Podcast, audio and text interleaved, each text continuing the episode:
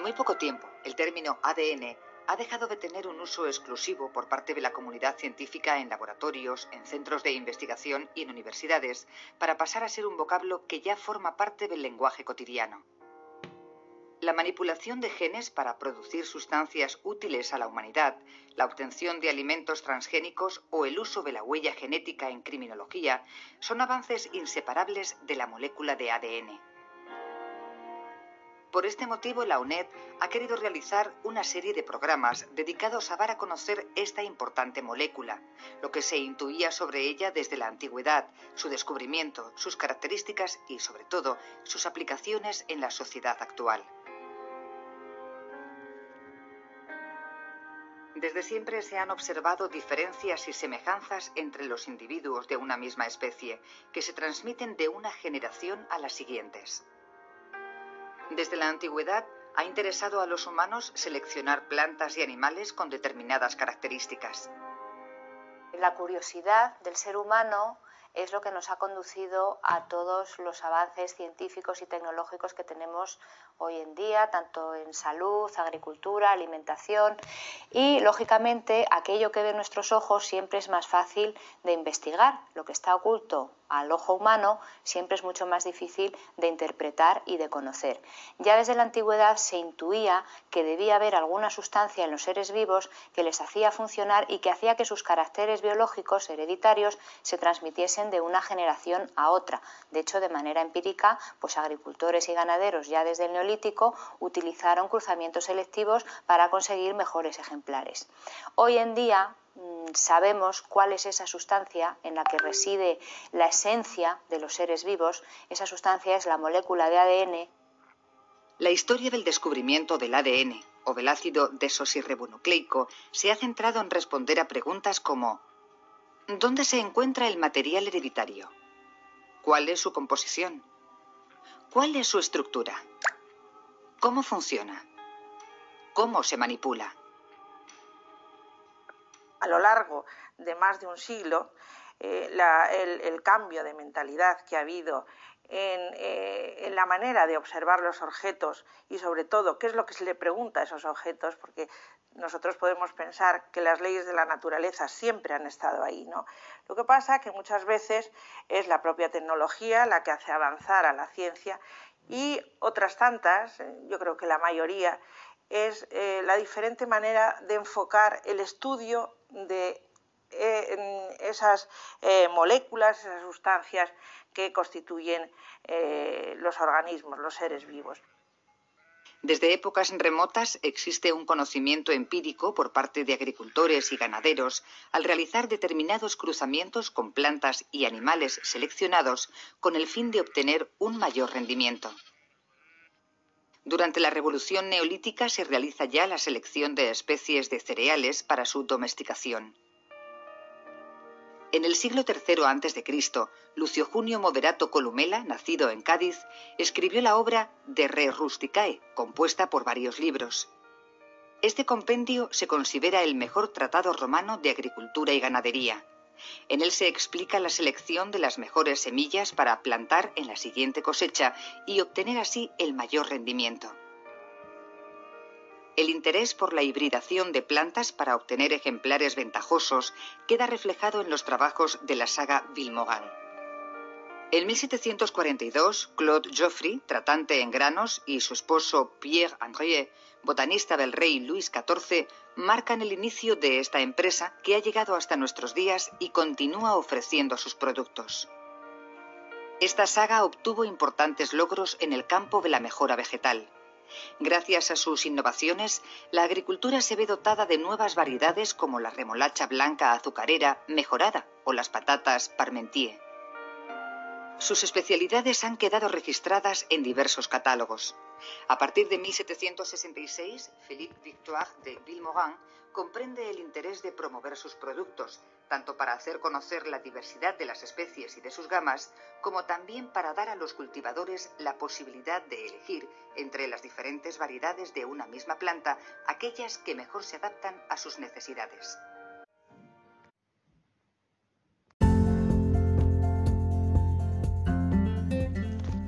Bueno, ¿cómo están? Este, en este episodio que estoy grabando de podcast vamos a trabajar, como bien la introducción les hacía llegar, esa idea ¿no? de lo que es la, estructura del ADN y lo fuerte y, espectacular del descubrimiento a nivel científico. O sea, fue el hito del siglo XXI. El hito del siglo XXI a nivel de la ciencia fue el descubrimiento de la molécula de ADN. Este, bueno, un poco de historia del descubrimiento, sí, en la década del 40 los biólogos aceptaban con dificultad el papel del ADN como material genético debido a su aparente sencillez, o sea, era tan sencillo que no decían, no, no puede ser que ahí esté la información genética que caracteriza cada sistema vivo. Se pensó que el ADN era un polímero largo formado por cuatro tipos de subunidades parecidas químicamente entre sí, ¿sí? pero en 1950 al, principio del correr del año 50 se estudió la molécula de ADN, por, de ADN por difracción de rayos X, un método que permitió determinar la estructura tridimensional del ADN. Los primeros resultados de difracción de rayos X aportaron una de las primeras pistas que condujeron a la estructura de Watson y Crick del ADN. ¿sí? Watson y Crick estaban estudiando, eran, en realidad eran un grupo de 19 científicos, ¿sí? Eh, y Watson y Crick eran, este, formaban parte, de, se hacían llamar del Club de la Corbata. O sea, recuerden que la impronta eh, a nivel de, la ciencia era muy eh, predominante a nivel de lo que es del, sexo masculino, ¿no? Este, pero por ahí aparece Rosalind Franklin también, por la, que logra la fotografía 51 tan famosa, donde se observa ese, esa X, ¿sí?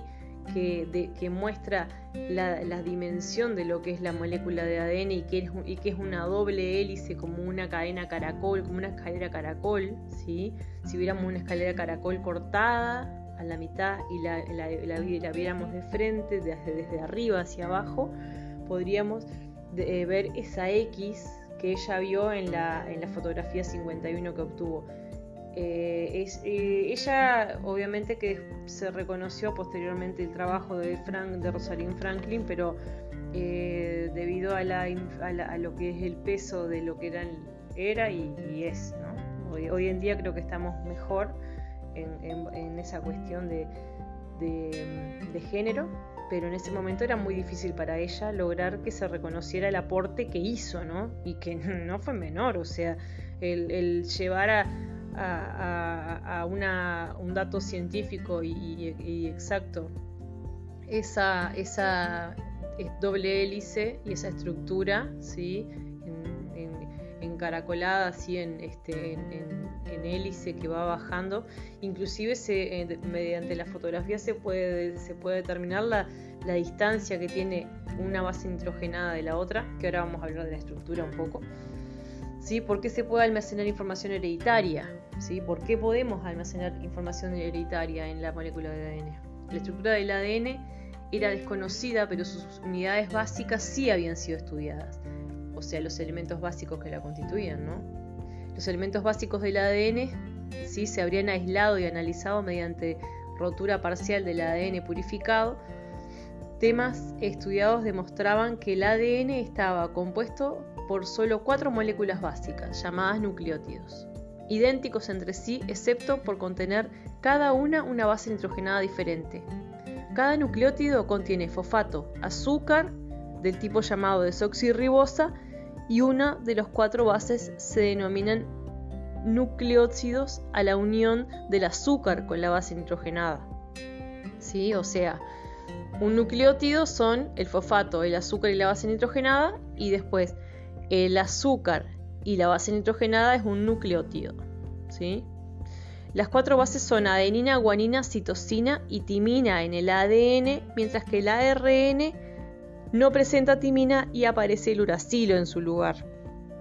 La de la ARN es una cadena simple y no es una doble hélice como es el ADN, otra de las diferencias, ¿sí? Y mm, eh, en el caso del ARN no presenta desoxirribosa, sino que presenta ribosa, que es lo que le da su nombre de ARN, ácido ribonucleico, y el, en el cambio el ADN es ácido desoxirribonucleico. ¿sí?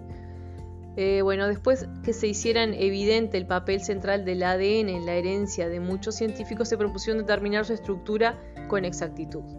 Entonces nos preguntamos, ¿cómo puede una molécula con un rango tan limitado de, de componentes distintos almacenar la inmensa variedad informática de, las estructuras primarias de todas las proteínas de los seres vivos? Porque sabemos que, ¿qué es el ADN?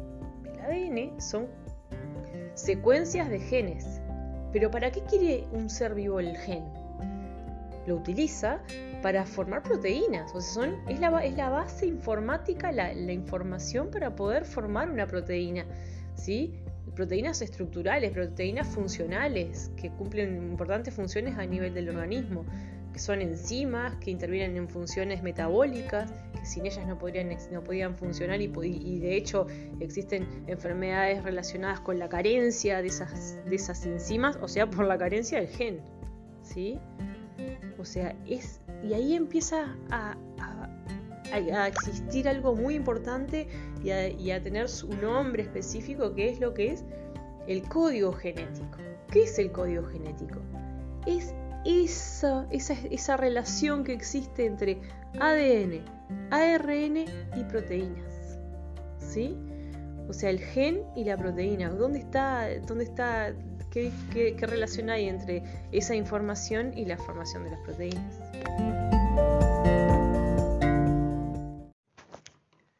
Y los invito a escuchar esta historia. En 1791, Seth Wright, ganadero de Nueva Inglaterra, observa que aparecen entre sus ovejas algunas que tienen las patas llamativamente cortas. Piensa que, si obtuviese un rebaño con animales de este tipo, podría ahorrar mucho en madera para los vallados. Con este propósito, se decide a cruzar algunos corderos que han aparecido espontáneamente con las patas más cortas hasta obtener un rebaño de ovejas de patas cortas. Nace así la raza Ancon. En el siglo XIX aparece con firmeza el concepto de reproducción. Es interesante hacer una revisión de las ideas sobre la herencia de los caracteres biológicos.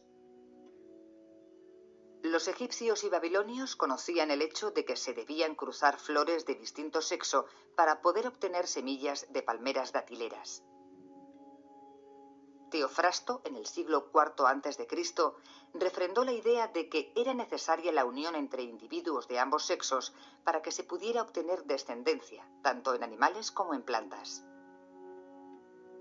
Desde tiempos remotos existieron leyendas extravagantes de apareamientos entre seres muy dispares. El Minotauro resulta del apareamiento entre una mujer y un toro, la garuda, animal mitológico de Indonesia, es una mezcla entre humano y ave. La jirafa, animal que causó sensación al llegar a Europa, se consideraba como un cruce entre camello y leopardo. También se hablaba de individuos que surgían de árboles, y hay representaciones del árbol de los gansos o de un árbol con frutos humanos que crece en algunas islas del Pacífico. Con un planteamiento más científico, Hipócrates en el siglo IV a.C.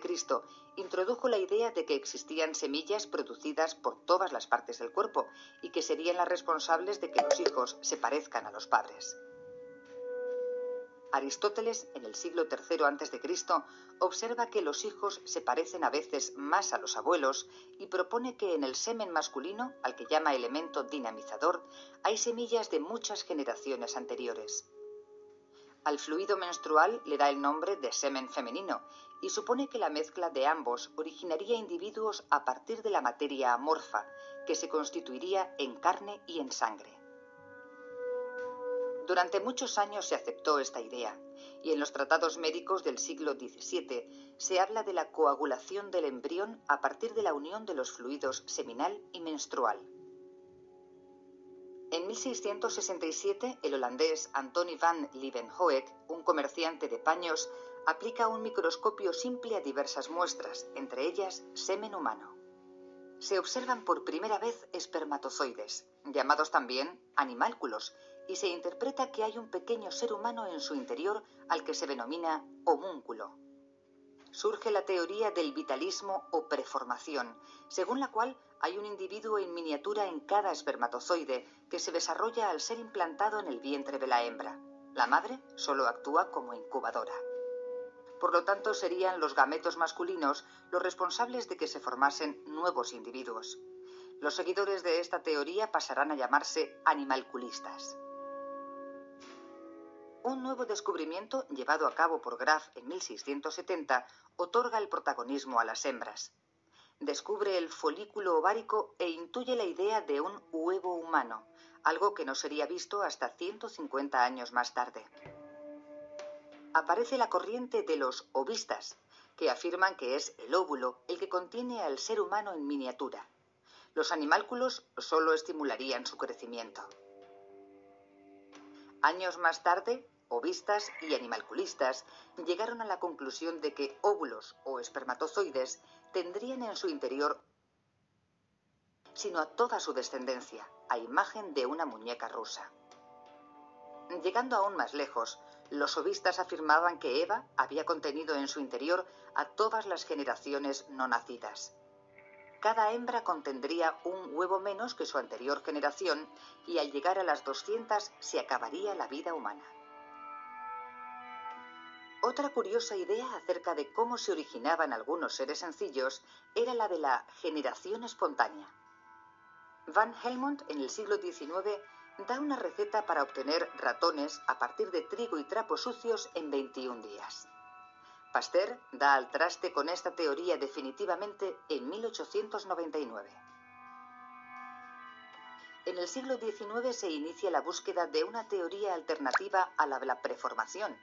Las ideas de animalculistas y ovistas son sustituidas por la constatación de que ambos gametos, óvulos y espermatozoides participan por igual en la concepción de un nuevo ser.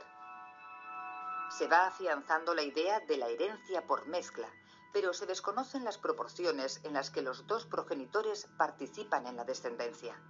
La herencia por mezcla llevaría a una uniformidad en toda la descendencia que no se observaba en la práctica. A partir de este momento, tiene lugar una serie de descubrimientos en el campo de la biología que de forma paulatina e implacable van a ir conduciendo a la comunidad científica hasta la esencia misma de los seres vivos, el material genético. En 1837, Brown descubre el núcleo de las células vegetales. En 1839, Scheiden y Schwann enuncian la teoría celular, según la cual todos los seres vivos están formados por células. La célula es la unidad anatómica y fisiológica de los seres vivos y toda célula procede a su vez de otra célula. En 1865, Gregor Mendel da a conocer a la comunidad científica de sus tres leyes, en las que hace evidentes las proporciones en las que aparece la descendencia y se aclaran las dudas planteadas por los hibridistas. El planteamiento